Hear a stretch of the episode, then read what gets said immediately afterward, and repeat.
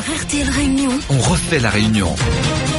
Yannick Pitou, Thibault. Bienvenue à vous et vos appels 02 62 2 3 4 5 6 7. Nous ouvrons les débats avec Alex puis Marc par exemple dans un premier temps. Alex avec le thème du, du temps de parole hein, pour les différents partis politiques. Et oui, la présidentielle euh, arrive à grands pas. Bonjour à vous Alex. Bonjour Alex.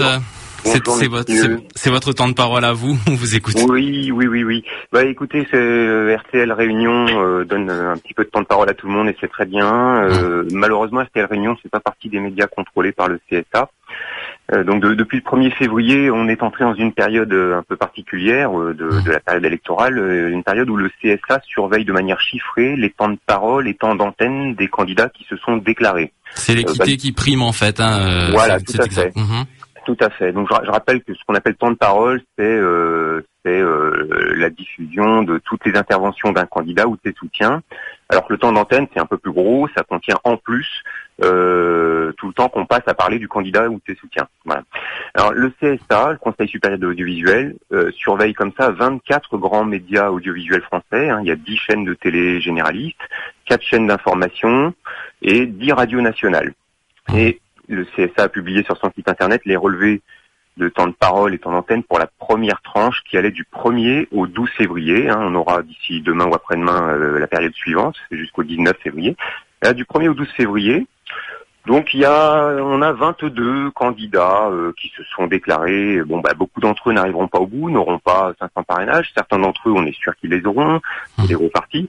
Et c'est, c'est, c'est assez impressionnant de voir les, les écarts. hein. En fait, euh, Monsieur Fillon à lui tout seul euh, a eu 42% du temps de parole à peu près, hein, avec 132 heures, 26 minutes, 25 secondes. Mhm. Vous Voilà. étiez très attentif à tout ça apparemment. Bien sûr, bien sûr, Mhm. bien sûr. Ouais. Hein, me- monsieur, en- ensuite arrive Monsieur Hamon, Madame Le Pen, euh, Mhm. Monsieur Macron, qui sans programme et sans aucun score aux élections précédentes, qui est pourtant un des critères pris en compte par le CSA pour déterminer ce que- comment on fait l'équité, bah, sans aucun programme et sans aucune élection euh, préalable, le mouvement En Marche a eu 39 heures et 2 minutes de temps de parole du 1er au 12 février. Mhm. Euh, Monsieur Mélenchon 22 heures, euh, etc. Vous avez des petits, enfin, je les appelle petits, c'est pas péjoratif, c'est Mhm. simplement des candidats dont on entend moins parler. Par exemple, Oui. je vais prendre Rafik Mati. Beaucoup de vos auditeurs, je pense, n'en ont jamais entendu parler. Mhm.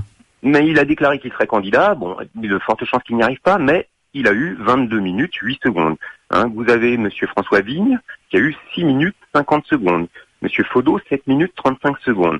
Bon, je vais pas tous vous les faire, il y en a Bah oui, 22 parce comme qu'il y en ça, mais il y en a beaucoup, hein, ça c'est sûr. Mais- voilà, mais il y en a un Mhm.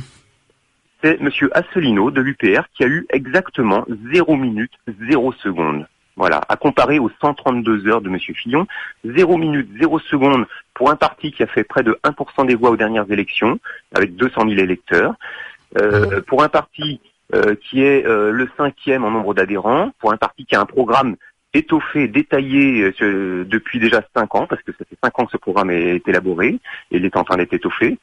C'est inadmissible, mais ça, ça s'appelle tout simplement de la censure. Mhm. Alors, Pour vous, ça, ça pose problème, mais juste pour euh, compléter ce que vous disiez, Hein euh, Alex, euh, effectivement, les gros candidats entre guillemets, hein, si on ose euh, utiliser ce terme, euh, ils sont euh, beaucoup plus, on va dire, mis en avant, et les petits candidats euh, beaucoup moins. Mais c'est le principe d'équité, ce qui n'est pas Oui. l'égalité. euh, c'est ça que vous fait, regrettez aussi peut-être aussi? Oui, mais L'égalité, est-ce vraiment possible?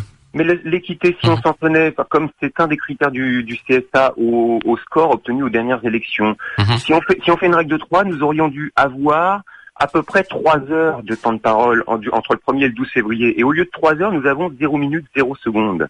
Ça Mhm. s'appelle de la censure. Nous dérangeons énormément. hein. Nous avons un potentiel de rassemblement énorme dès l'instant où on nous laissera parler, parce qu'on a fait 1% aux dernières régionales avec seulement 2% des Français qui nous connaissaient. Hein, il faut il faut faire une pour amener les choses à leur juste proportion.